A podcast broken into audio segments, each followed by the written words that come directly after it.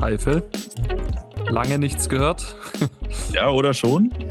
Ja, Oder jetzt geht's ja. auf jeden Fall wieder los. Ich glaube, wir haben schon gemerkt, dass äh, äh, auch die Tech-Welt jetzt wieder heiß ist.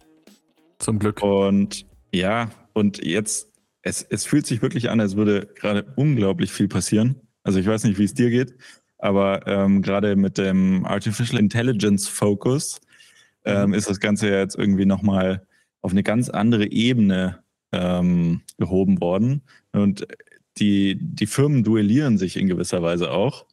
Also Microsoft, ChatGPT oder OpenAI, Mhm. äh, dann jetzt auch Google mit eingestiegen und gestern war die Google I.O.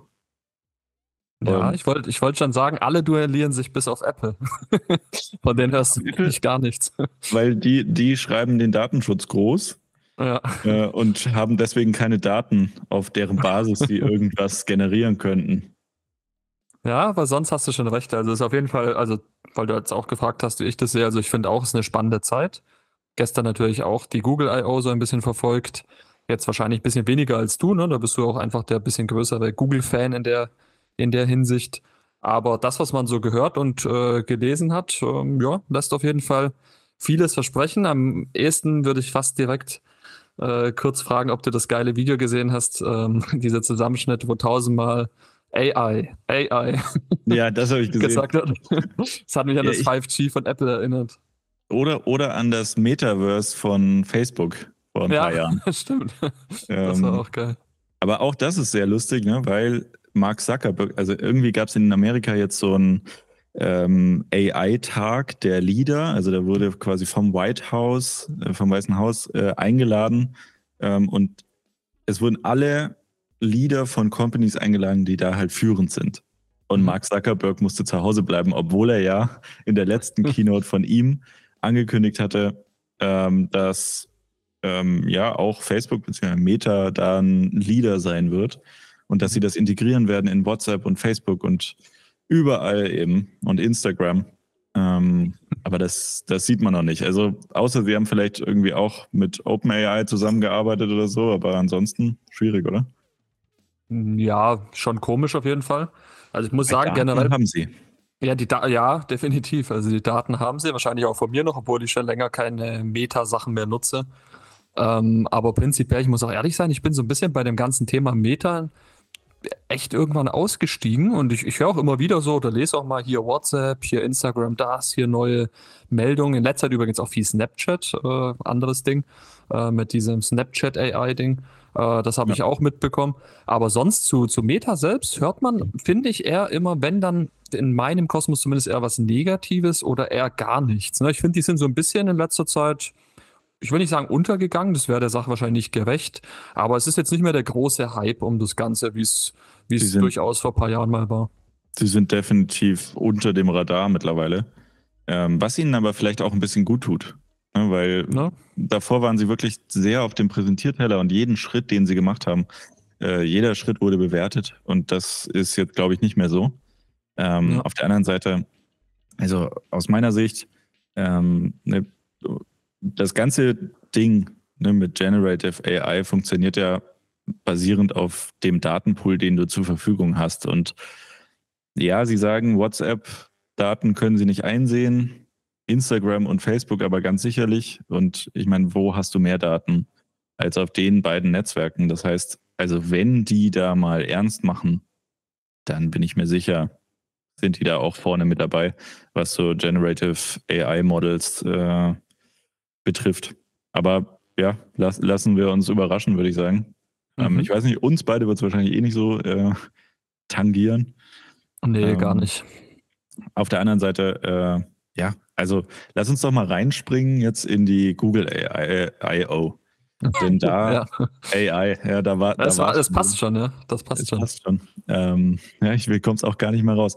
Aber die Google I.O. war gestern und sie haben wirklich viele, viele Sachen ähm, angekündigt, die auch teilweise sehr, sehr interessant waren, fand ich. Mhm. Ähm, sollen wir mal mit der Hardware reinstarten, was so Ja, ein bisschen gerne. unüblich ist? Doch, also sehr sie haben- gerne. Sie haben gestern das Google Pixel 7a vorgestellt. 7a ist im Endeffekt Ähm, eigentlich nichts anderes als das 7er, nur in einer günstigeren Variante, wobei ich mir da denke, also der Preisunterschied sind 50 Euro. Ja, 50 so. Euro teurer.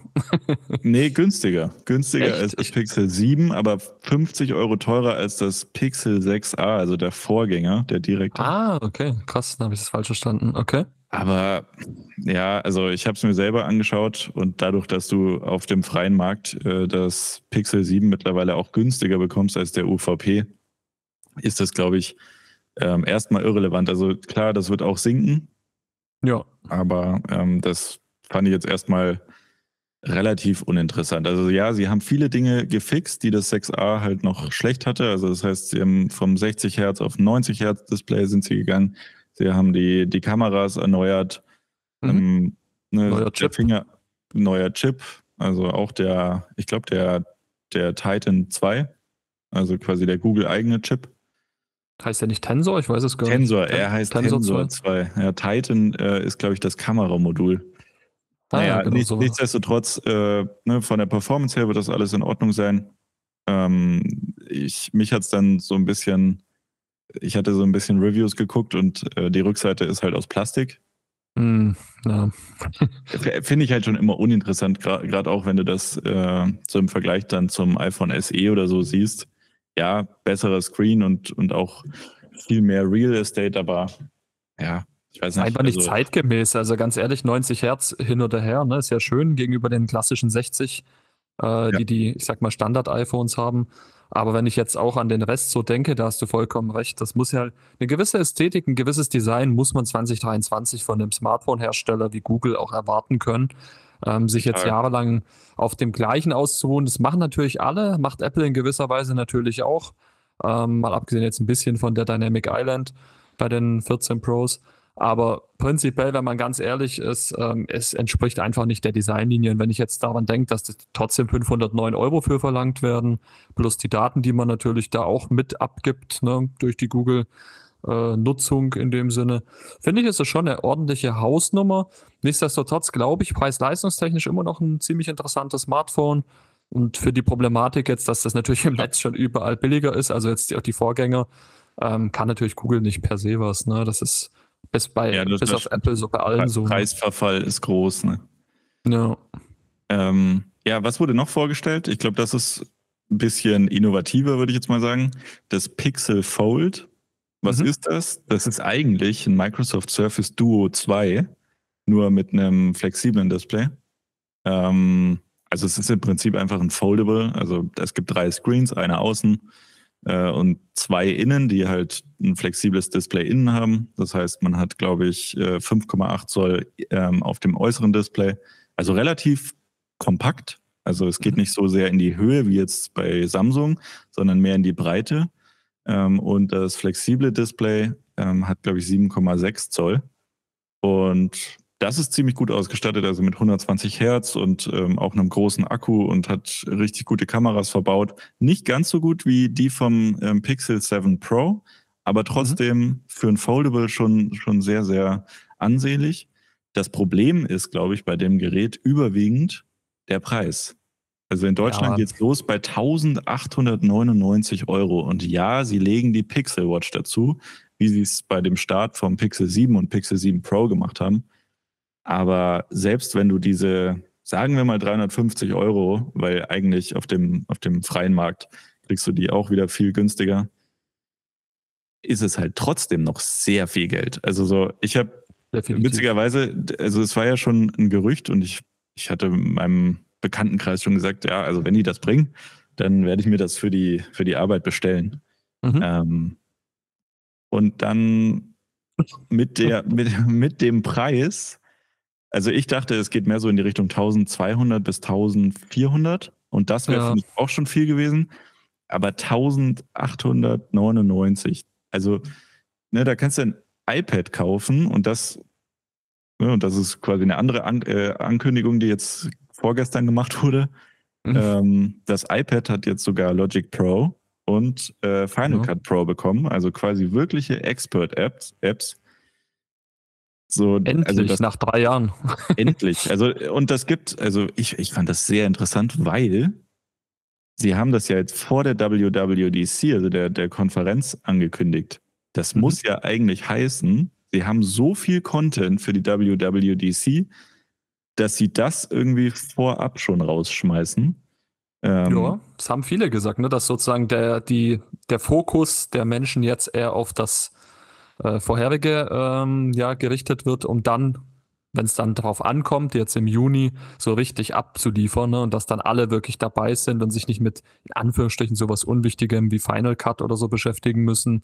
Ähm, wobei ich da gleichermaßen aber auch sagen muss, ich glaube, iOS 17 oder generell für Leute wie uns, auch in der Textszene, die neue Software, ich glaube, das wird so oder so super interessant. Da brauchen die gar nicht irgendwie nochmal speziell, ich sag mal, den Ballast schon beiseite werfen vorab. So nach dem Motto, äh, wir hauen das aber Ding jetzt weg und dann kommt das Wichtige. Ich glaube, das spricht eh schon für sich, aber ich glaube auch, dass Hardware kommen wird. Da hast du vollkommen recht. Ja, ich glaube auch, beziehungsweise halt diese, diese VR-Brille und das OS. Also ich glaube, die haben da sehr viel Zeit allokiert und eingeplant, äh, um das eben gut vorzustellen, weil ansonsten, also wenn du jetzt das mal in den letzten Jahren gesehen hast, was die da oder ne, welche Sachen oder welche Vorstellungen da äh, Zeit bekommen haben, da wäre das ja ein, ein, also wirklich ein Headliner gewesen, wenn die gesagt hätten, so das iPad hat jetzt Logic und das hat auch Final Cut. Ja, da hätten die früher eine halbe Stunde drüber geredet.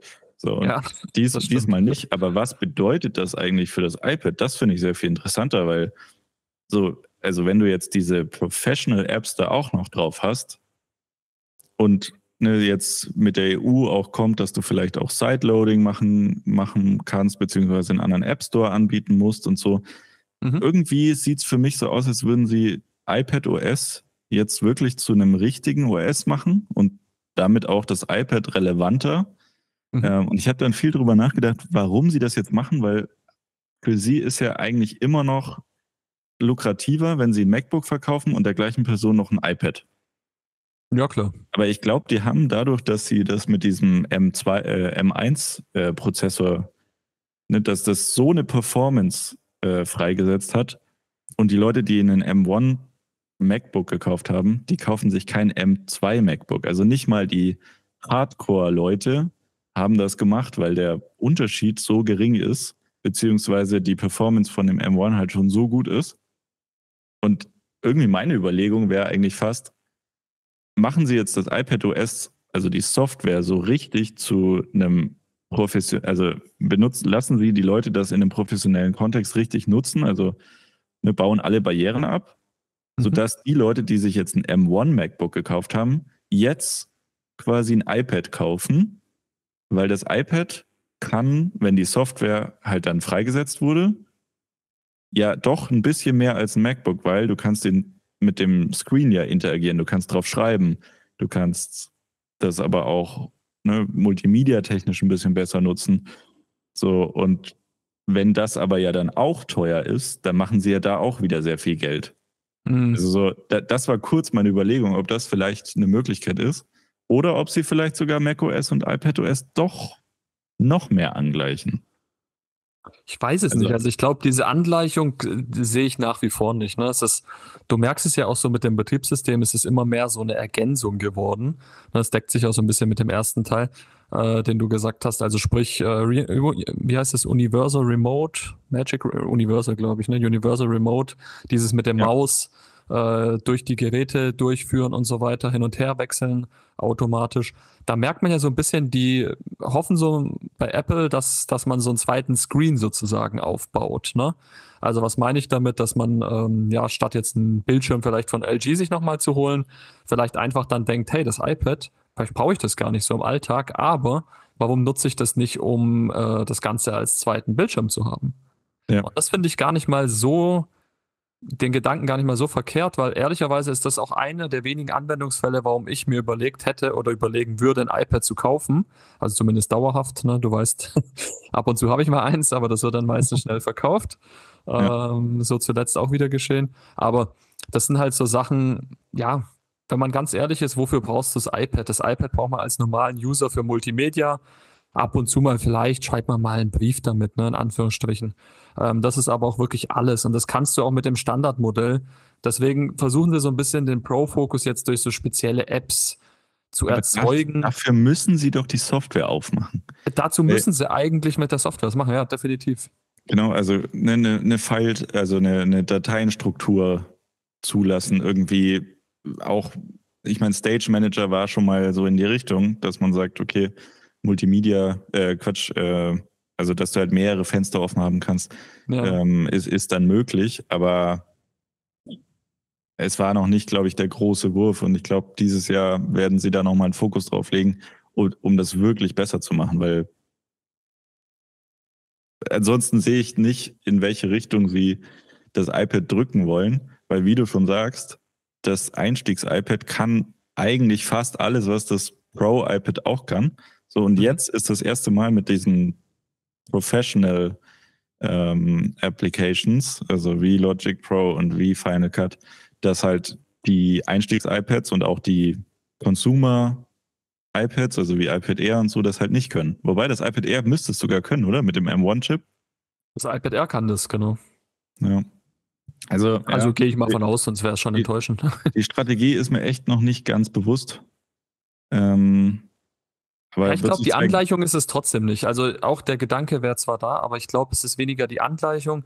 Es ist mehr ein, wir öffnen es immer mehr, aber wir versuchen es trotzdem dabei differenziert zu lassen, indem man vielleicht sogar hart gesagt den Mac einschränkt. Na, vielleicht hast du recht und das iPad Pro ist vielleicht künftig echt der bessere Mac in der Hinsicht. Aber wenn man jetzt diese äh, also so Quartalsberichte anschaut, dann ist ja der Mac, wie du schon sagst, sind zwar nur ein paar Prozente, aber immer noch ja. interessanter. Ja, genau, aber der Markt ist ein bisschen eingebrochen. Also, ja, definitiv. Und, also das, das hat man, glaube ich, schon gesehen, dass ne, die neuen MacBooks halt nicht so gut angekommen sind, weil die alten halt so gut sind. So, und ne, das ist jetzt eine Masse, mit, denen, mit der sie jetzt irgendwie umgehen müssen. Und hm. da wäre für mich das einzig Logische, dass man halt sagt, okay, ne, Leute, so die Kreativen und ne, die halt wirklich diese Geräte bis ans Maximum treiben, so, ja. hey, das iPad ist genauso performant und das kann noch mehr. So, und dann sagen die erstmal, ja, aber die Software, aber wenn sie diese, ne, die, diese Problematik lösen, mhm. warum nicht? Also dann, glaube ich, wären auch viele bereit, ein iPad zu nutzen. Aber schauen wir nur die Brücke mal. wieder zu Google schlagen. ja, gar nicht, gar, nicht so, gar nicht so schwer, weil wir sind noch beim Tablet und das genau. Pixel Tablet wurde ja auch angekündigt. Das ist auch ein ähm, geiles Teil, da haben wir übrigens schon mal eigentlich äh, so ein bisschen von erzählt. Ne, weil mhm. wir uns ja gefragt haben, wofür braucht man, da, da schließt sich vielleicht auch so ein bisschen wieder der Kreis. Warum ähm, ja, braucht man eigentlich heutzutage ein Tablet oder was macht man mit dem Tablet? Das hat ja Google ganz schlau gemacht. Ne, ich muss auch ehrlich sagen, aus meiner Erfahrung jetzt, als ich das iPad Air wieder hatte mit dem M1-Chip, es lag 90 Prozent der Zeit rum. Du nimmst es ab und zu in die Hand für egal was auch immer, ne? ob du jetzt YouTube schaust, Netflix, äh, iMessage-Tipps surfst.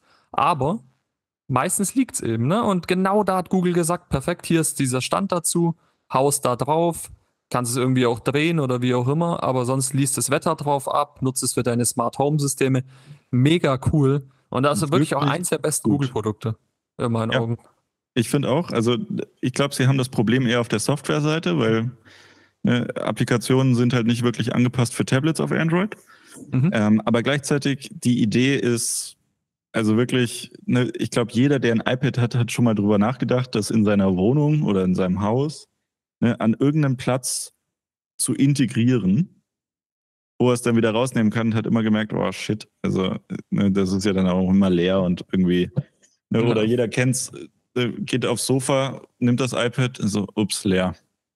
Ähm, und da haben sie halt angesetzt und das ist so intelligent, ähm, gerade auch in dem Kontext mit Smart Home, weil Google ja da auch relativ groß ist.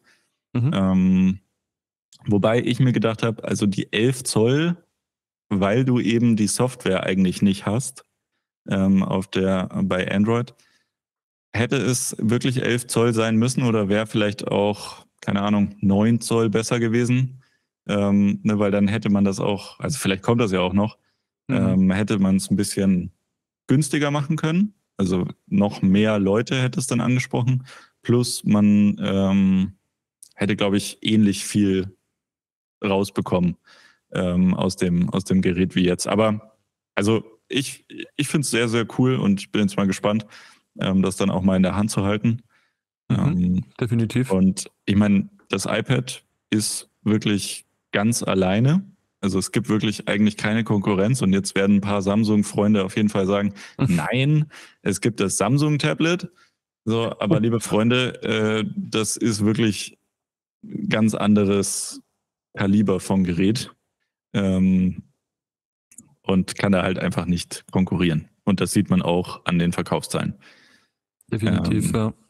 Genau, aber ja, sehr interessant. Ich glaube nur, sie haben einen Fehler gemacht. Sie haben das Pixel-Tablet mit 60 Hertz Display, glaube ich, ähm, oder wollen das mit äh, 60 Hertz Display verkaufen. Und ich bin der Meinung, heutzutage sollte man, und das gilt, geht auch an Apple raus, ne, ja. nichts mehr mit 60 Hertz verkaufen, sondern mindestens 90. Und zwar also, in allen Geräten, nicht differenzieren. Ja, genau. Das ist noch nicht bestätigt bei, den, bei dem Pixel-Tablet. Ähm, weiß man noch nicht die Spezifikationen, aber sie haben es halt nicht gesagt. Und es taucht auch nirgends auf. Und das ist, glaube ich, ein Hint, weil sonst hebt man es halt immer vor. Bei dem Pixel 7a 90 Hertz, bei dem Pixel Fold 120 Hertz. Das steht halt dabei. Mhm. Und wenn es nicht dabei steht, warum ich kann mir so? vorstellen, dass es 90 Hertz sind, aber keine 120. Ne, und dieses 120 muss man schon sagen, ist halt ein Gamechanger. Ne? Wenn man es von Apple kennt, Promotion, ja. die iPad Pros. Es gibt Gründe, oder ich kann Menschen verstehen, die, wenn das finanziell passt, die dann auch sagen, ich hole mir nur das iPad Pro, weil es ja. einfach die 120 Hertz hat. Ne? Das macht einfach ja. einen Unterschied, das haben wir schon oft besprochen, gerade beim großen Screen. Ne, da merkst du das einfach nochmal. Und Leute, die dann schon die 120 Hertz hatten, sei es ein iPhone 13 Pro, ähm, 14 Pro, wie auch immer, auf dem ja, Apple-Gerät, die wissen einfach, was man daran hat und wie schwer es ist, davon wieder wegzukommen. Deswegen hoffe ich so ein bisschen, dass Google es nicht angekündigt hat, weil es in Anführungsstrichen nur 90 Hertz sind, ne, weil ja. vielleicht 90 Hertz für die ich sage jetzt mal, nicht interessant war, marketingtechnisch zu bewerben. Ähm, Wäre aber ehrlicherweise auch enttäuscht mit 60 Hertz. Ist einfach, also passt zu diesem super modernen Gerät einfach nicht. Also auch zu dieser wirklich modernen Idee, die es ja so jetzt erstmal auch noch gar nicht gibt, ne? die ich mir gerne von Apple sogar so gewünscht hätte, dass man so als HomeKit-Zubehör sowas anbietet. Ähm, ja, deswegen, ja, im Großen und Ganzen, wenn es nur 60 Hertz sind, definitiv eine Enttäuschung. Ich glaube trotzdem, dass es für viele, gerade auch im amerikanischen Markt, ne, wo, ja, ich sag jetzt mal, Google auch viel Abnehmer hat in dem Sinne, ähm, dass da wahrscheinlich das Ding gut laufen wird. Ich glaube nach wie vor, dass gerade in Deutschland das Gerät vielleicht weniger interessant ist, weil bei Home äh, HomeKit sage ich jetzt schon, also bei Smart Home ähm, immer noch Datenschutz tatsächlich auch ein wichtiges Thema ist. Und ich glaube, viele da immer noch Google misstrauen. Ne? Das wird ich glaube, insgesamt auf dem deutschen Markt alles, was so rund um Smart Home ist, wird auf jeden Fall hinterfragt. Und das, ja, das ist eigentlich genau. auch fair. Ähm, aber ja, also ich, ich glaube, ne, und da, da wird es halt spannend sein, wie sie das äh, bewerben.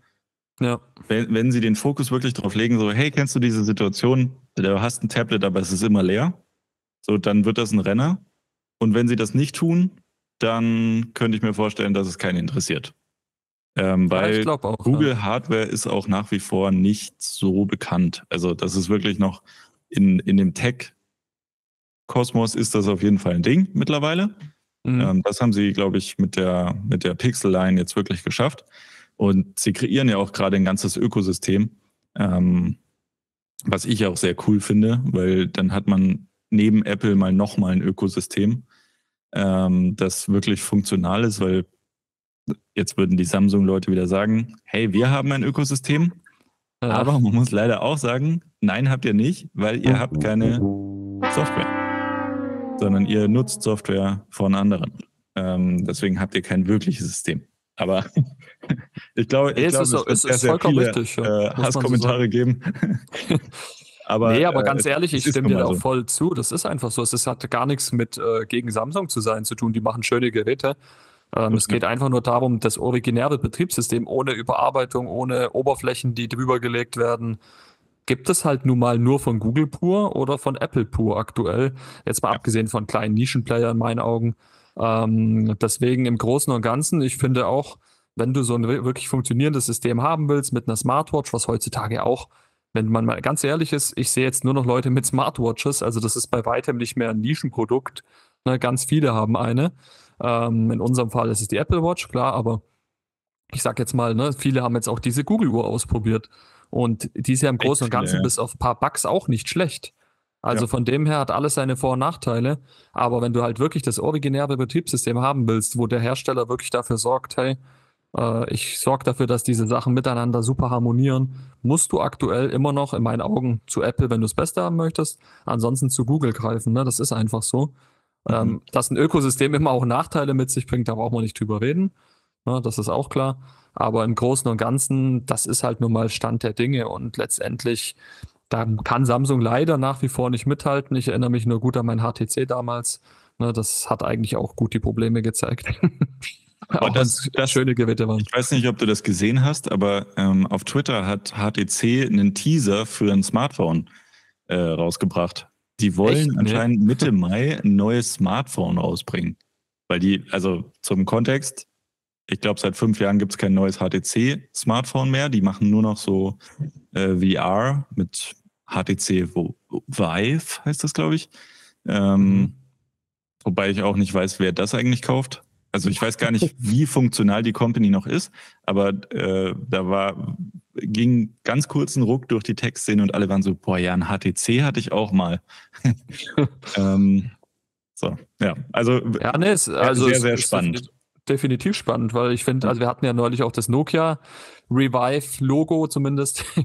ähm, da finde ich so HTC, wenn man so ein bisschen äh, in die Vergangenheit blickt, ne, war auch eine schöne Zeit. Damals waren das mit die ersten Geräte, die hatten scheiß Touchscreens, ne, die waren nicht gut aufgrund der Technologie damals, aber ja, ja äh, im Großen und Ganzen, worauf die Textszene mehr gestern noch geblickt hat, ist Gmail. Ne, mit Gmail, Gmail äh, AI. Ja, werden uns bald die E-Mails vordiktiert von der künstlichen Intelligenz und wir müssen im Prinzip gar nicht mehr wirklich antworten. Ich, ich glaube, wir müssen ein bisschen weiter ausholen.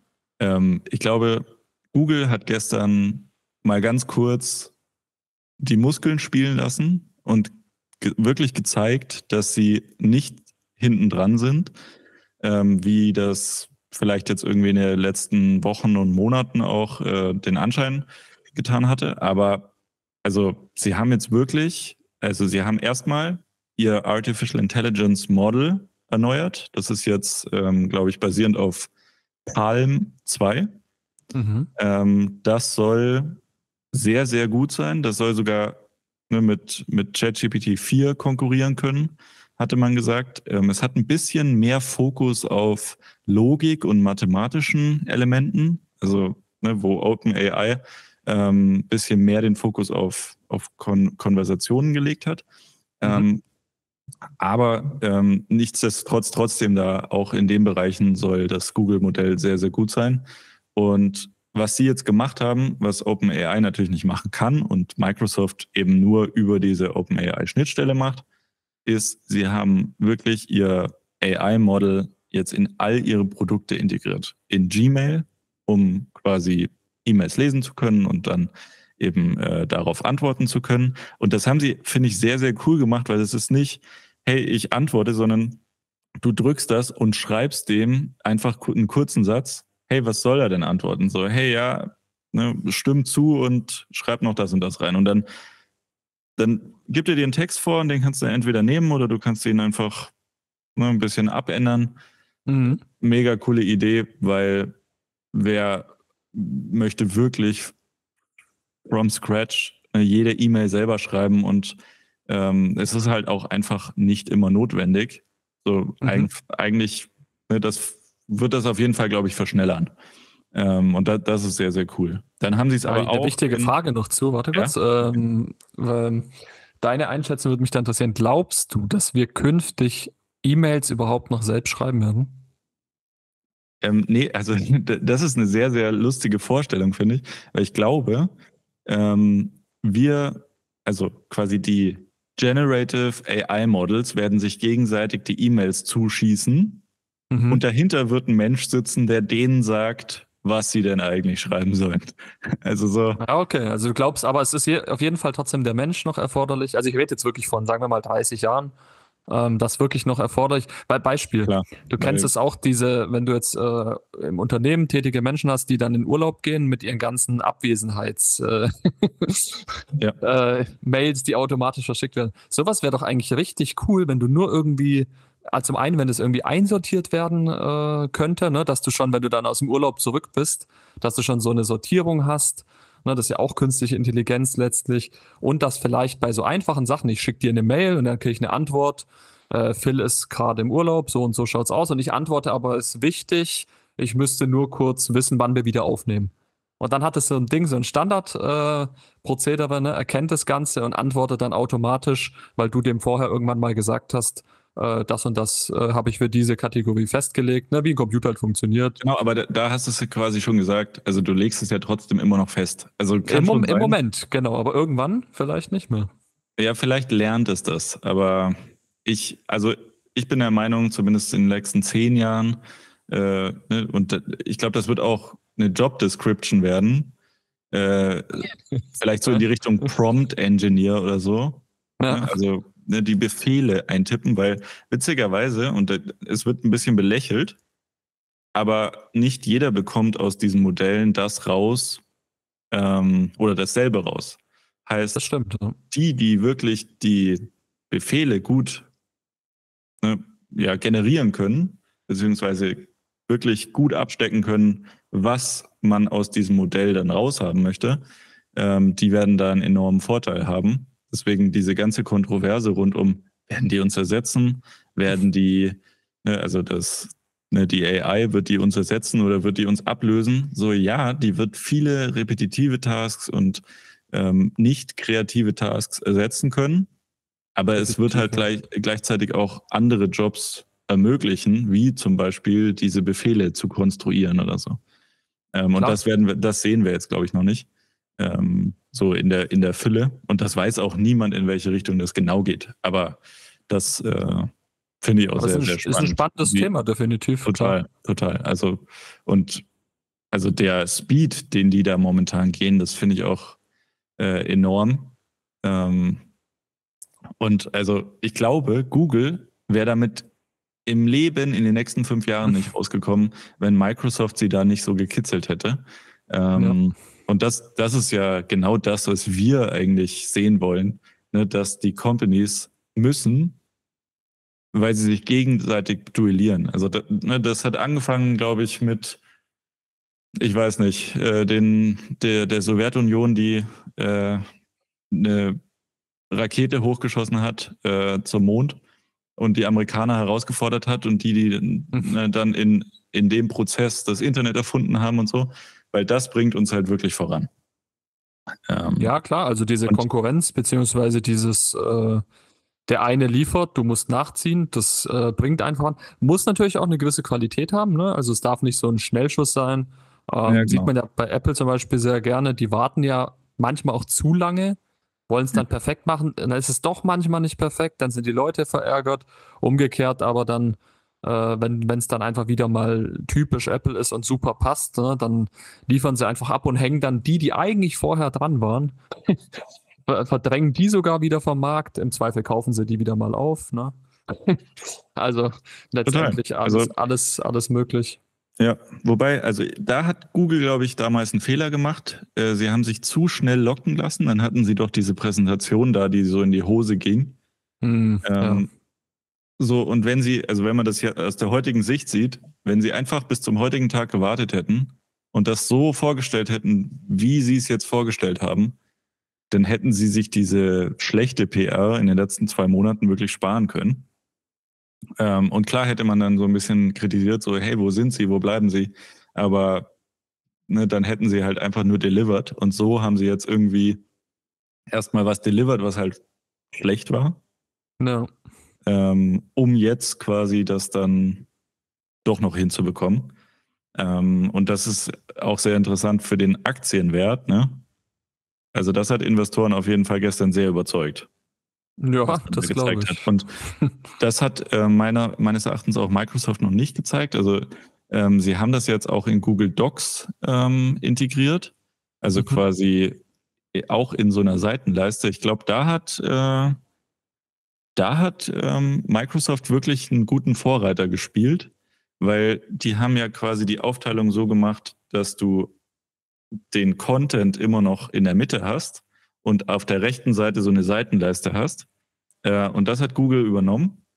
Ähm, und Und da finde ich es datenschutzrechtlich vielleicht ein bisschen schwierig. Sie haben auch gesagt, wir lesen jetzt alle Dokumente mit, wir können das für euch zusammenfassen, wir können äh, ne, da weiter formulieren und so. Und das ist natürlich für Google wieder sehr, sehr vorteilhaft ne, für die mhm. Datenfrage mhm. Google. Google. Ähm, weil wenn du dieses Feature willst, dann musst du wahrscheinlich dann gewähren, dass sie das lesen. So und ja, das trainiert natürlich auch das Modell und so, aber boah, also ah, das Frage wird, ist halt zu Problemen führen. Definitiv, man muss ja auch sagen, allem, die welche Contents, ne? Also wenn du jetzt überlegst in Gmail, da sind ja auch ja. einfach wirklich äh, sensible Daten. Voll. So, und die lesen das alles mit und formulieren das vielleicht sogar für dich und so. Also, so dieser Datenpool wird halt riesig. Ja, vor allem halt, ich bin mal gespannt, wie viele Missverständnisse es halt auch vielleicht geben kann, ne? Weil wir ja schon so ein bisschen ja. angesprochen haben, wie viele Befehle man gibt, was äh, muss man selbst noch leisten. Und da ist natürlich auf Dauer so ein bisschen die Frage, ja, was zu, zu, was, zu was führt das Ganze. Ne? Man möge jetzt auch mal nur denken, vielleicht wird auch die E-Mail mal falsch verschickt äh, oder ähnliches, ne? je nachdem, wie sich die Technik da noch weiterentwickelt. Das sind ja wirklich sensible Informationen. Klar kannst du immer schön unten dein Disclaimer hinmachen, das sind private Infos. Sollten sie nicht die Person sein, die das empfangen soll, bitte löschen. Aber sind wir ehrlich, da ist das Kind schon im Brunnen gefallen. Ne? Ja. Das sind die Infos einfach schon raus. Ja. Ähm, da hilft es im Nachhinein auch nicht mehr viel. Deswegen in meinen Augen. Also definitiv eine coole Geschichte, obgleich ich nach wie vor auch wahrscheinlich immer noch bei dem Apple-Mail-Dienst bleiben werde. Zwar Gmail nutze, aber eben integriert im Apple-Mail-Dienst, heißt, auf die Funktion werde ich verzichten müssen. Ich gucke mir die Sachen aber immer gerne an. Ne? Also jetzt auch bei Google Maps, was da jetzt auch angekündigt wurde. Ich nutze zwar Apple Maps, aber ich gucke mir es gerne an und bin immer offen für die, äh, ich sag mal, Technologie als solche. Aber ich, ja. ich glaube, im Großen und Ganzen wenn man wirklich eins sagen kann, dann war natürlich oder ist natürlich jetzt die anstehende dann auch, äh, ja, äh, wie sagt man, die, die ja, bevorstehende Eröffnung dieses ChatGPT-Konkurrenten in Deutschland oder beziehungsweise in der EU, ist das natürlich das große Thema. Ne? Weil, also ne, diesen, also das heißt ja Google Bard, genau. AI.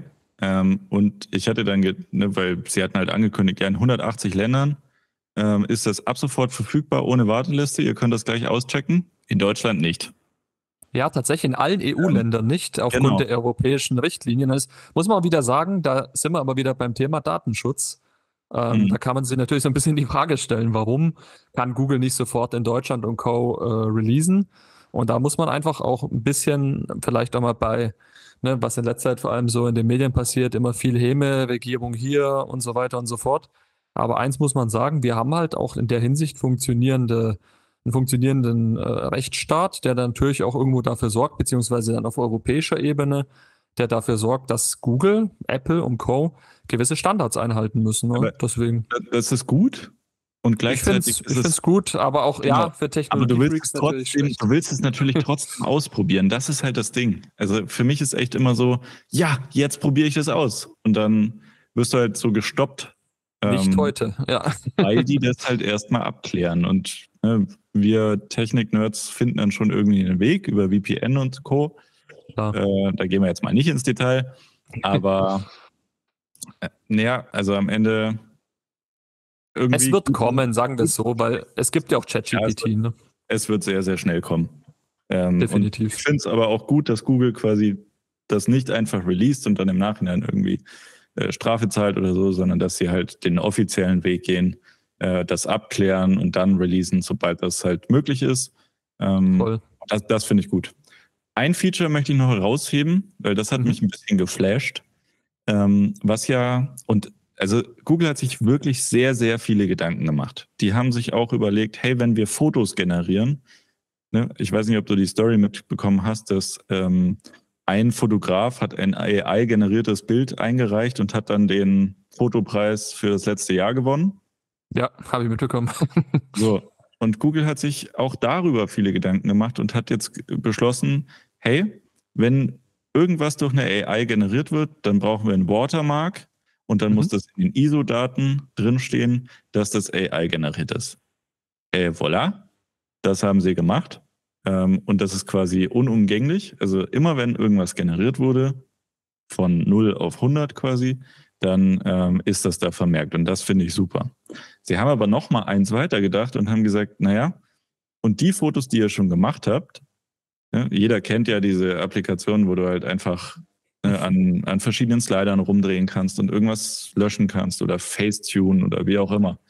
Ähm, so, das gibt's ja schon, aber noch nicht auf Basis von AI. Und sie sind jetzt den Schritt gegangen, um das auch mit den Pixel-Geräten dann zu verheiraten, dass man in Google Fotos jetzt den Magic Editor verwenden kann.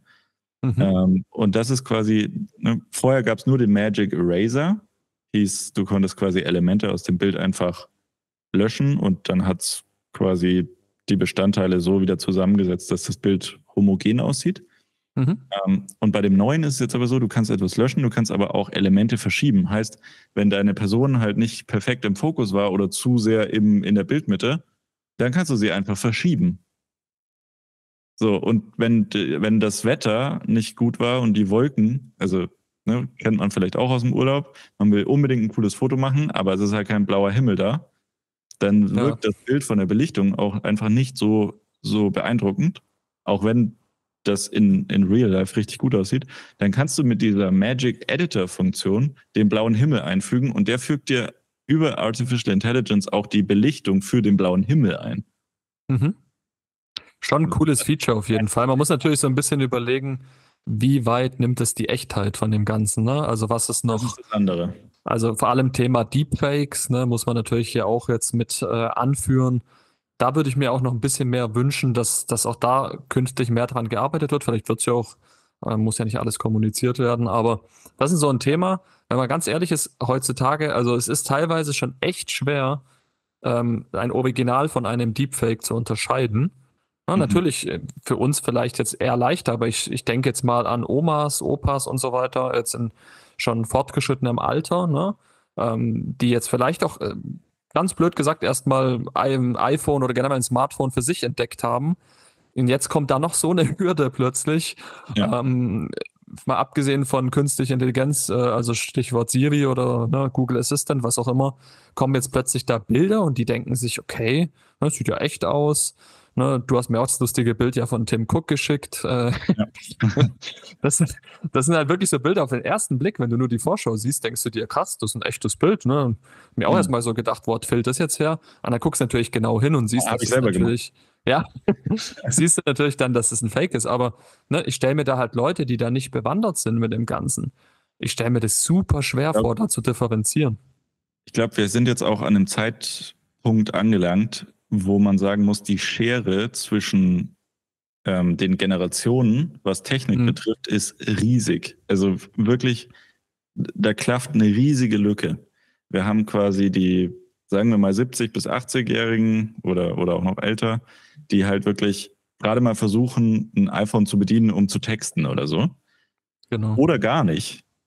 Und dann gibt es auf der anderen Seite halt jetzt irgendwie die Generation, die jetzt gerade 12, 15, 18 ist, ne, die halt jetzt Generative AI-Modelle äh, verwendet, um, keine Ahnung, Postkarten äh, automatisiert schreiben zu lassen, verwenden keine Sekunde dran, verschicken das über einen Online-Dienst äh, mhm. an ihre Großeltern beispielsweise und die freuen sich drüber, aber wissen gar nicht, dass das gar nicht äh, ne, die Person ja. selber geschrieben hat. So, und diese, diese Lücke ist so immens und dann gibt es halt irgendwie uns, beziehungsweise vielleicht auch noch ne, bis 40 Jahre oder so. Die sind so, hm, also wir sind eigentlich schon eher bei denen, also wir sehen uns selber eher bei denen, die technisch bewandert sind, aber gleichzeitig ertappen wir uns, glaube ich, immer wieder selber in Situationen, wo wir denken so, boah, ja, also nee, also oh Gott, oh, das muss ich jetzt noch lernen, das, das kenne ich nicht, was ja, ist das? Definitiv. Ähm, Vor allem das ganze Thema Coding oder sowas, das sind ja. auch so Sachen. Ja, wobei also, Coding ist jetzt wahrscheinlich wieder irrelevant, weil das kann ja jetzt quasi die AI übernehmen. Also, ja, und da, da ja, sind, wir dann wieder bei Prompt Engineer, ne, weil Leute, die jetzt quasi die AI anleiten können, was sie denn eigentlich erstellen wollen und wie sie erstellen müssen, die ersetzen meines Erachtens dann auch den Coder insgesamt. Weil warum soll sich einer hinsetzen und das wirklich runterschreiben? Das wurde Millionen, ja. millionenfach gemacht.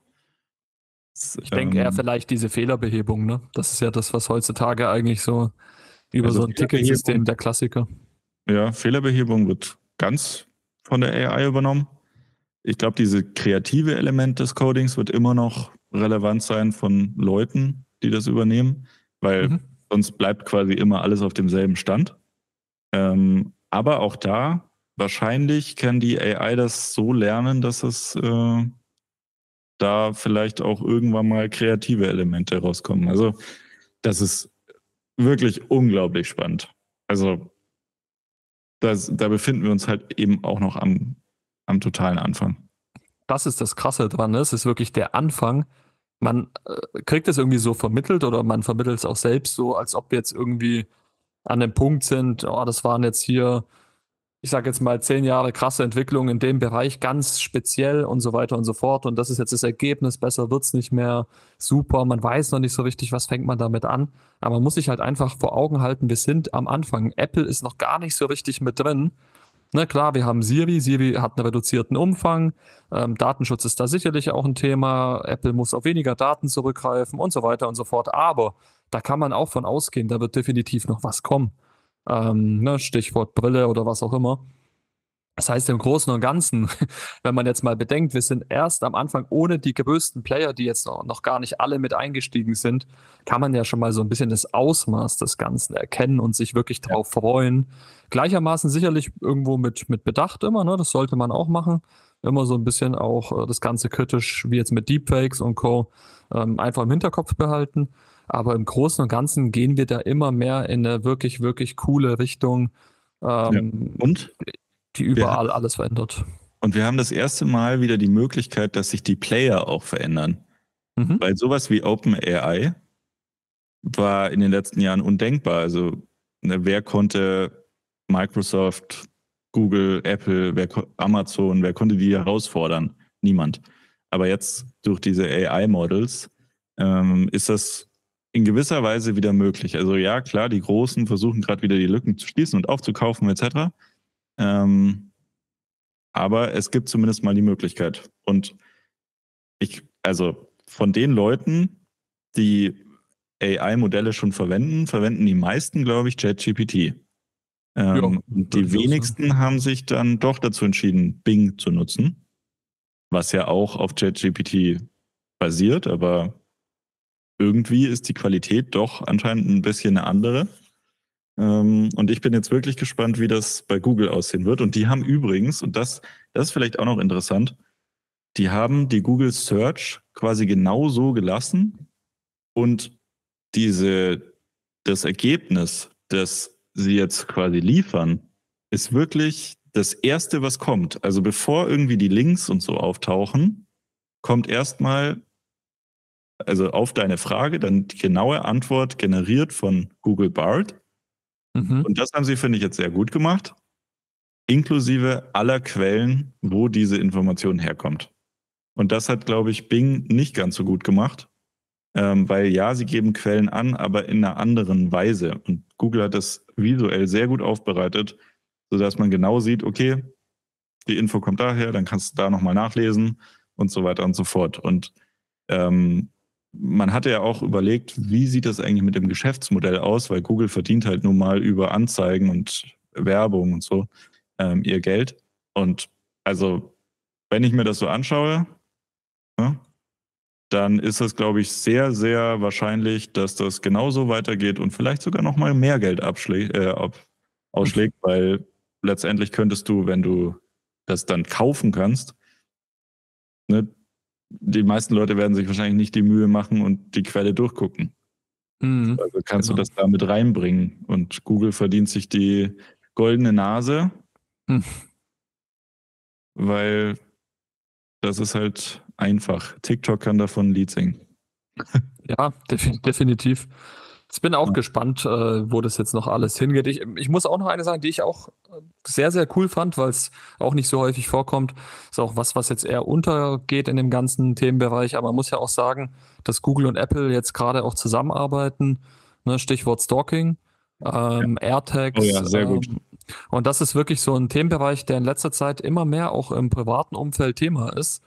Ne, man hat jetzt doch schon mal gehört, dass AirTags okay. irgendwie genutzt wurden, um, nee, Stalking jetzt zum Glück nicht direkt, jetzt also nicht, dass man betroffen ist, aber man hört es von Betroffenen, dass es mhm. wirklich Thema ist. Ne? Und ja. da muss ich ehrlich sagen, ähm, finde ich jetzt mega stark von Apple und Google, sich da zusammenzutun und zu sagen, hey, pass auf, also die AirTags sind zwar eigentlich nur in Kombination mit einem iPhone auffindbar, beziehungsweise die Warnungen, äh, die zumindest jetzt, ich sage jetzt mal Apple-User kennen, kennen sollten, diese Warnungen, ähm, dass man verfolgt werden kann, ein AirTag folgt einem und so weiter und so fort, die soll es auch künftig eben äh, bei Google geben. Ne? Also mhm. sprich, ein Google-Smartphone arbeitet dann auch äh, in der gleichen Hinsicht mit und äh, warnt, wenn ein AirTag ähm, ja, zur Verfolgung eingesetzt wird. Sprich, Aber diese Technologie selbst ist so ein bisschen von beiden jetzt genutzt, verschlüsselt. Nicht nur Google, sondern Android, oder? Ja, also Android, genau. Also ich habe jetzt äh, speziell das, so Weißt du, ob das gekoppelt ist an Android 14? Oh, das, das, kann ich gar ja nicht dann sagen. wieder sehr, sehr viele ausschließen, ne? Das ist eine gute Frage. Also das müsste man tatsächlich nachschauen. Das weiß ich jetzt gar nicht. Ich hoffe nicht, ne? weil du hast schon recht, das ist auf jeden Fall ein Problem. Ich weiß natürlich nicht, inwieweit es technisch erforderlich ist. Ähm, ich glaube aber nicht, dass es an eine neuere Android-Version gekoppelt ist. Ne? Ähm, ja. Nichtsdestotrotz, wichtig ist, dass es überhaupt existiert, ne? vielleicht auch künftig. Sind wir aber ehrlich, so blöd wie es klingt, die AirTags, das war ja auch jahrelang überfällig von Apple, sind ja auch noch am Anfang. Ne? Also ich glaube jetzt immer noch, dass viele gar nicht wissen, was AirTags sind. Ähm, obgleich diese Koffer-Thematik vor, wann war das, ein, zwei Jahren, äh, wirklich dafür geführt hat, dass sehr, sehr, sehr viele AirTags äh, in Umlauf gekommen sind. Ähm, da kenne ich das auch von den meisten, ne, die das in Koffer tun. Ja, deswegen, ich glaube, das ist wirklich auf jeden Fall eine Geschichte für die Zukunft. Und ich hoffe einfach, dass, dass das vielleicht so ein bisschen damit unterbunden wird mit diesen Stalking-Fällen. Ja, weil das ist einfach, äh, Technologie muss immer ne, irgendwie auch kontrolliert werden. Ja, das das ist einfach erforderlich. Ne, also das, das war am Anfang ja schon eine Problematik, dass Apple das rausgebracht hat und jeder, der ein iPhone hatte, wurde benachrichtigt, aber jeder, der dem quasi ein AirTag untergeschoben wurde und der dann ja. Android-Handy hatte, der wurde nicht benachrichtigt. So, das kann nicht sein. Und deswegen ist gut, dass sie da zusammengearbeitet haben.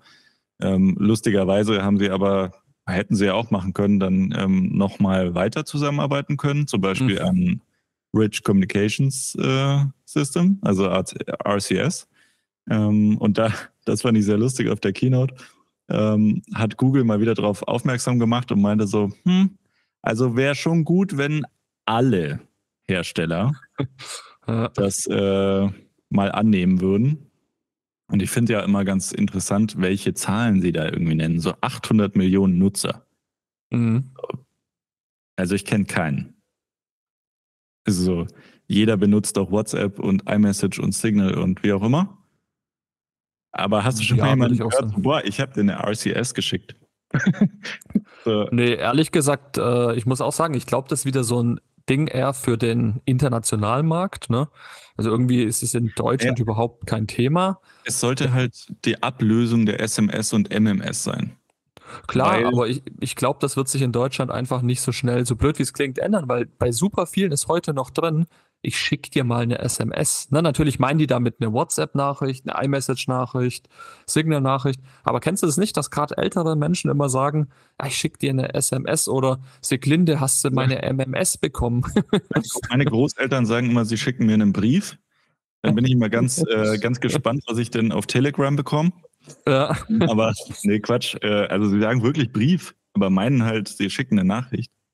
Ja, das ähm, ist halt nicht drin, also so, bei den Leuten. Ja, genau, aber also das ist ja eigentlich letztendlich egal, was sie dazu sagen, ähm, solange sich der Technologiestandard halt ändert, aber er müsste sich halt für alles ändern und SMS ist immer noch, glaube ich, so ein bisschen Backbone für jegliche, keine Ahnung, ähm, Two-Factor Authentication, ja, stimmt, auch ja. für Tsunami-Warnungen, also so viele Use Cases, an die man gar nicht denkt, wo ja, das wirklich der definitiv. Standard ist. So, und ich glaube, deswegen ist es wahrscheinlich schwierig, dass man das 100% ablöst. So klar wäre das, wäre das technisch viel, viel besser. Aber die Umsetzung, ähm, ne, das ist so ein bisschen wahrscheinlich wie wenn du in in ein Staatsgebäude gehst und sagst so, ja, hä, wie ihr telefoniert noch nicht über Teams. So, ja, ja. sei froh, wenn die schon Fax haben, so ungefähr. Ähm, und ich glaube, da sind wir halt bei SMS und RCS auch. Also das ist halt insgesamt einfach schwierig, weil so viele Legacy-Systeme damit noch arbeiten. Ähm, und das ist, glaube ich, auch Apple bewusst. Also, oder allein die, flieg mal in ein anderes Land, du kriegst sofort eine SMS, dass das ist jetzt irgendwie von deinem Provider die Kostenliste und willkommen und wie auch immer. So, die genau. müssen alles umstellen und diese Automatisierung umzustellen, ich, also, also ja, ja gerade klar, halt in Deutschland, in, das ist in den westlichen Ländern geht das vielleicht. Mhm. Aber da denkst du ja noch nicht an Afrika oder, ne, also so noch nicht so moderne Länder. Ich glaube, selbst in Deutschland ist es schwer. Nimm jetzt mal, nimm jetzt mal Cell Broadcast, da haben wir ja auch schon drüber berichtet. Richtig cooles System, hat bei mir bei den Probealarmen auch echt gut funktioniert. Bei Aber wie viel habe ich, ja genau, wie viel habe ich auch gehört von Menschen, wo es gar nicht geklappt hat. Also ne, bei mir, funktioniert, aber es kam viermal oder so. Ja, oder zu spät. Oder ne, bei mir war es so, ähm, bei meinem, ich sag jetzt mal, ähm, Hauptprovider, ne, ist jetzt egal welcher das ist, da ging es sofort. Bei meinem äh, zweiten Provider ne, ähm, ging es nicht. Beziehungsweise es ging, aber es kam fünf Minuten zu spät. Jetzt stellen wir uns mal vor, es ist wirklich ein Alarm und klar, es ist nur ein Test, ne? Zum Glück. Ähm, ob das bleibt so, aber, halt ja, aber trotzdem, mit fünf Minuten können halt entscheiden über Leben und Tod. Ja. Das, deswegen, ganz ehrlich, ähm, ich meine, fünf Minuten geht wirklich jetzt, ne? Deswegen bin ich jetzt auf den Witz auch so eingegangen. Also, ich habe auf Twitter gehört, dass manche 20, 30 Minuten gewartet haben. Da ist fünf Minuten im Verhältnis ja fast noch okay. Aber ja, jetzt mal ganz ehrlich. Aber insgesamt genau, zählt jede Sekunde. Definitiv. Und das ist wirklich was, was äh, einen schockiert. Und dann reden wir halt schon über die nächsten Sachen. Ne? Für die Amis sind es vielleicht jetzt oder Asiaten, wie auch immer. Ne? Ähm, in China ist es vielleicht jetzt so, dass die sich denken, okay, diese Trottel da, ne? Ähm, gut, bei denen ist nochmal was ganz anderes mit ihren Überwachungen allen. Ne? Ja. Aber jetzt mal allgemein die Technologie, denken sich wahrscheinlich diese Trottel da, die schicken sich da noch SMS teilweise. Ja. ähm, wie hängen geblieben kann man sein? Aber es ist halt nun mal so, wir liegen in den Punkten einfach zurück. Und das aufzuholen, das, ja, das müssen wir erstmal angehen, warum so eine Cell-Broadcast-Nachricht nicht pünktlich da ist, warum die nicht bei allen äh, auftritt, warum super viele angekreuzt haben in diese Umfragen, die haben gar keine Warnung bekommen und so weiter, mhm. warum man dann extra nochmal spezielle Apps herunterladen soll, teilweise, und die Leute auch das noch nicht verstanden haben, was eigentlich Cell Broadcast ist. Also puncto Aufklärung, na, da haben wir auch noch super viel Bedarf in Deutschland, finde ich. Ähm, das ist immer diese fehlende Technologieoffenheit. Und da spiele ich jetzt nicht auf die FDP an. Ne? Hm. die hat da jetzt nichts zu melden, sondern erstmal allgemein. Also wenn, du jetzt anfängst, für Wasserstofffahrzeuge zu plädieren. Oder nee, um Gottes Willen, dann wird der Podcast dann, gelöscht. Äh, dann werde ich dir definitiv ganz schnell auflegen. Ja. äh, denn das ist wissenschaftlich nicht zu halten. Ja, ähm, definitiv. Nichtsdestotrotz, ich habe jetzt einfach noch eine kurze Frage an dich. Oh ja, ich habe auch eine. Und meine passt. Lass mich meine zuerst machen, bitte, weil die passt ganz gut zu dem, was wir gerade gesagt haben. Also zumindest jetzt gerade zu dem Abschluss. Ähm, Bin gespannt. Ist eine eigentlich, ich glaube, einfache Frage. Also wir beide sind natürlich bekannte Elektromobilität-Fans. Ähm, demzufolge, wenn wir natürlich Fans der Elektromobilität sind, wissen wir auch beide, was so das erste massentaugliche E-Auto war. Hersteller und Jahr, wann das rausgekommen ist. also, ja. Oder Modell, Modell und Jahr, was du denkst, was ist so, was gilt so in, in der Gesellschaft als so das erste massentaugliche Auto? Okay, also e das finde ich, das ich sehr, sehr massentaugliche E-Auto. So, aber du, du ziehst jetzt quasi bei der Frage nicht darauf ab, dass es, also weil bevor Verbrenner ähm, kommerziell relevant wurden, mhm. hat man Kutschen und auch dann die frühen Autos eben mit Elektromotoren ausgestattet und Batterien. Mhm. Die meinst du nicht, oder? Nee, ich meine jetzt wirklich massentauglich im Sinne von, ähm, ich sag jetzt mal, es konnte man sich jetzt schon wirklich hier erwerben, auch zu unserer Zeit in Anführungsstrichen. Sprich, es ist auf jeden Fall was nach den 2000ern, das kann ich schon mal verraten. Ähm, war, gilt so als Meilenstein in, ja, also es ist das, Das finde ich auch sehr interessant, weil also in meinem Kopf war General Motors oh. ähm, mhm. in Amerika.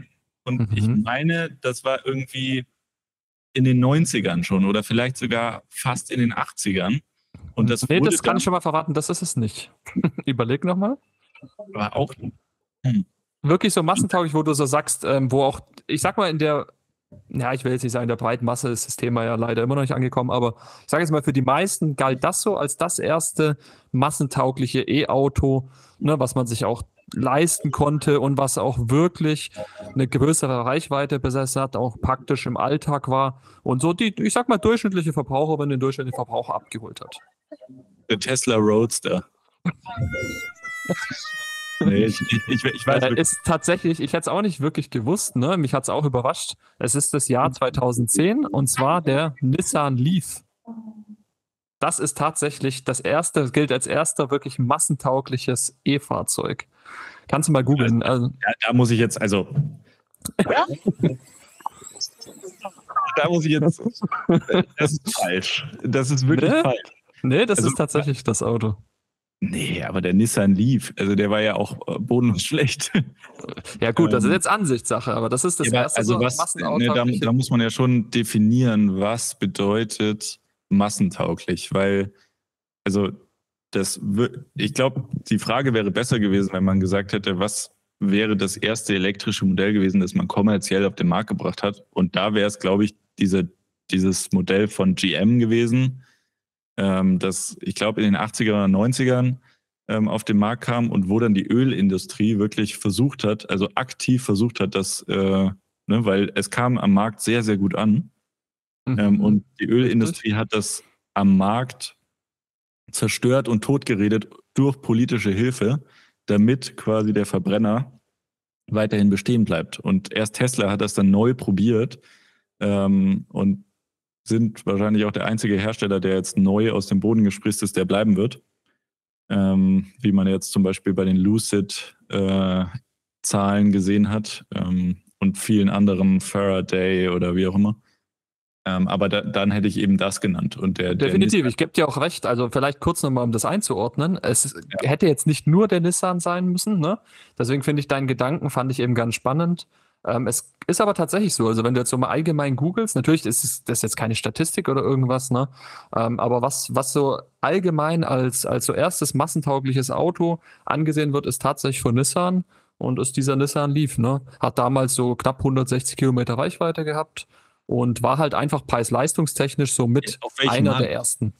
Europa? Ähm, nee, tatsächlich eher international natürlich. Ne? Also Nissan Leaf ist, glaube ich, in Deutschland jetzt zum Beispiel und Europa generell jetzt eher ja, weniger interessant. Ist, ist man da sicher? Weil, weil, also ich würde jetzt mal nach der Quelle fragen, weil der chinesische Markt ja schon in äh, viel früher elektrische Autos auf den Markt gebracht hat aufgrund der Problematik rund um Pollution.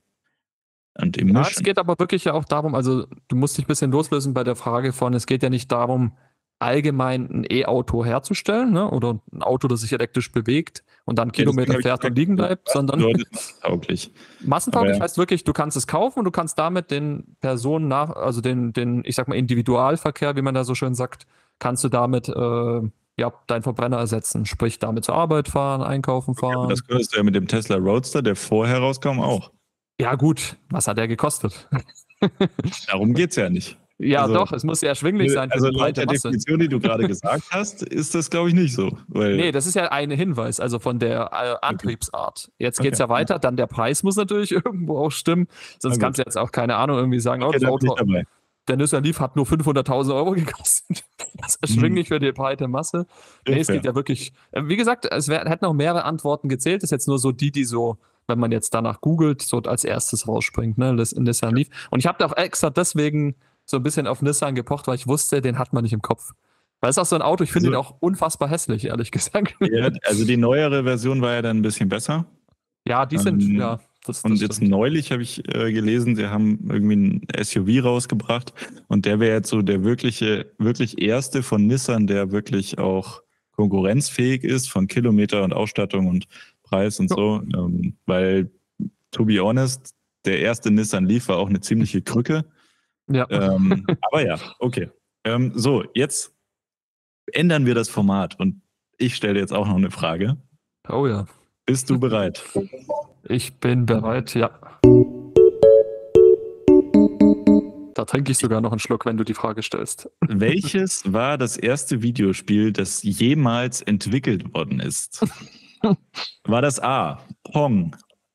Oh, War das B, Space Invaders? War das C, Super Mario Bros? Oder war das D, Tennis Foot? Oh, mir ist fast das Wasser hier rausgespuckt vor Freude. Eigentlich voll das geile Thema, aber super schwere Frage. Ähm, Soll ich die Antworten nochmal vorlesen? nee, ich, ich muss tatsächlich sagen, ähm, sag mir nochmal, was B war. B war Space Invaders. Und ich muss auch ehrlich sagen, dass mein erstes, also mein Bauchgefühl und als, als du B vorgelesen hast, wollte ich schon stoppen und sagen, das ist es. Und deswegen, ich habe eins so in letzter Zeit, dass ich zu wenig auf mein Bauchgefühl höre und du jetzt wahrscheinlich auch gleich sagst, das ist falsch, aber ich habe irgendwie im Gefühl, dass es B ist. Deswegen werde ich jetzt B sagen. Ah, okay. Leider falsch, aber Okay, warte, gib mir noch eine weitere Chance. Warte, warte, warte. Also, wir haben was. Super Warte. Mario haben wir. welche Antwort ist es, Rudi? Hm. Oh, das wäre natürlich schön, genau das Was Richtige dein Bauchgefühl? Nichts Gutes. Sag nochmal bitte A, C und D. A, Pong. B, Space Invaders. C, Super Mario Bros. Oder D, Tennis for Two. Das kennt man doch. Ah, es könnte. Ich sag jetzt einfach mal das letzte, weil ich denke, es ist super leicht zu entwickeln. Sonst Äh, kenne ich keins, also Super Mario natürlich, aber ich glaube nicht, dass es das ist, oder? Das ist falsch, ja. Äh, Es ist wirklich D, Tennis for Two. Das klingt nämlich so simpel. Das wurde im Jahr 1958 von William Higginbotham, Mhm. Physiker, äh, entwickelt. Klar, Und das. Lustige ist, und also ich, ich bin total verwundert, dass du, dass du zuerst Space Invaders gesagt hast, weil das war viel später. Mhm. Und ein Super Mario war auch später. Aber was jeder kennt doch, sind doch diese zwei Striche oben, unten und der Ball dazwischen. Und man muss versuchen, dass, dass, es, dass der Ball ja, halt. das kenne ich. Aber wie heißt das? sich Pong. Das habe ich nicht gewusst. So, und das würden eigentlich die meisten Leute sagen. Aber es war Tennis for Two und das war quasi noch pixelmäßig. Ähm, und das war einige Jahre früher, also 1958 eben. Aber du meinst, also warte mal, da, da müssen wir fast eine Umfrage machen. Also prinzipiell, ich glaube fast, dass kaum einer weiß, was unter A oder umgekehrt, wenn du jetzt das Beispiel gesagt hättest mit dem äh, Spiel selbst, ne, das kennt man natürlich. Das kennen auch definitiv alle, da bin ich mir sicher. Aber ich glaube nicht, dass jemand weiß, also dass die wenigsten wissen, wie es wirklich heißt. Also das, das war mir jetzt nicht klar. Also Sonst hätte ich wahrscheinlich das erste gesagt. Heißt. Ach krass, okay. Und ich Bildungsauftrag. Hätte, glaub ich, ich glaube, ich hätte das auch gesagt, weil Tennis for Two kenne ich nicht. So, und ich glaube, das Konzept ist witzigerweise wahrscheinlich genau dasselbe. Weil, also, wie soll Tennis for Two sonst aussehen? ne? äh, weil das muss ja sehr, sehr einfach sein. Ja, das war auch mein Gedanke, deswegen habe ich es im zweiten Guest zumindest dann zumindest erraten, aber ich kannte es natürlich jetzt auch nicht. Ne? Aber ich, wie gesagt, also A war mir jetzt auch total fremd. Ich bin jetzt so ein bisschen nach, ich weiß nicht, warum B irgendwie da war. Ich glaube, weil man das schon gehört hat. Ne? Ich kenne es jetzt auch nicht so. Aber ich, mir war halt klar, dass es C nicht ist. Das ist so eine, so eine Fangfrage, wo du schon so bei C das Gefühl hast, ja, ja, Super Mario, natürlich. Mario Kart. Das ist es bestimmt. Nee, aber schöner als, äh, als das ist nur noch die Automusik, die läuft. Genau. In diesem Ja, Sinne äh, war eine mega coole Folge mit super viel äh, ja, Output und Input für mich auch. Ich auch. Äh, und ich glaube, die Zukunft wird unglaublich spannend technologisch. Äh, ne? Und ich glaube, wenn wir ein bisschen mehr Zeit gehabt hätten, dann hätten wir jetzt auch noch über Humane sprechen können. Ne? Das Mhm. Secret Startup, das irgendwie versucht, den, das, den Computer invisible zu machen. Und die hatten neulich so einen TED-Talk. Ähm, und der ist jetzt, ich glaube, vor zwei, drei Tagen rausgekommen, ähm, wo man das dann nochmal irgendwie in Gänze äh, sich anschauen konnte. Ehrlicherweise, das sind nur 14 Minuten. Ich konnte es mir fast nicht anschauen, weil der Gründer wirklich so langsam redet und das so auf Oh, ja. Dramat getrimmt hat, dass ich mir gedacht habe, also der wurde absolut gefeiert in den Kommentaren und ich war, ich habe es mir angeschaut und war so, I don't get it. I don't get it. Und also, Naja. ich kann mir bei vielen Dingen irgendwie was überlegen und was vorstellen. Aber wenn der da, also wenn die nicht mit noch mehr Details rauskommen, dann ich verstehe es nicht. Also so, lass uns beim nächsten Mal gerne drüber reden. Klar, Ähm, da haben wir doch schon mal ein Thema fürs nächste Mal. Aber das, das Gerät, das sie da, also das ist auch Hardware, nicht nur Software, äh, aber AI basierend. So, ich, wenn sie, also sie sagen, es ersetzt es, aber ich glaube eher, es ist ein zusätzliches Device. Und in dem Moment, in dem ich ein iPhone trotzdem in der Tasche haben muss, ciao. Das, Ja, das ist. Und da müssen sie mich erstmal überzeugen, aber lass uns beim nächsten Mal ausführlich drüber reden. Und können wir gerne machen, aber weißt du, was wir auch noch äh, in der Tasche haben sollten? Das sind ein paar gute Bewertungen. wir würden uns nämlich freuen, wenn ihr uns natürlich bei Spotify, beziehungsweise die meisten hören ja tatsächlich über Apple Podcast, gerne mal bewerten. Ähm, ist immer natürlich etwas Aufwand, aber könnt ihr gerne mal äh, auch nochmal machen zum Abschluss hin. Und sonst äh, danke fürs Zuhören, danke, dass ihr uns treu bleibt und bis bald. bis bald. Mach's gut, Rudi. Du auch, Phil. Ciao. Ciao, ciao.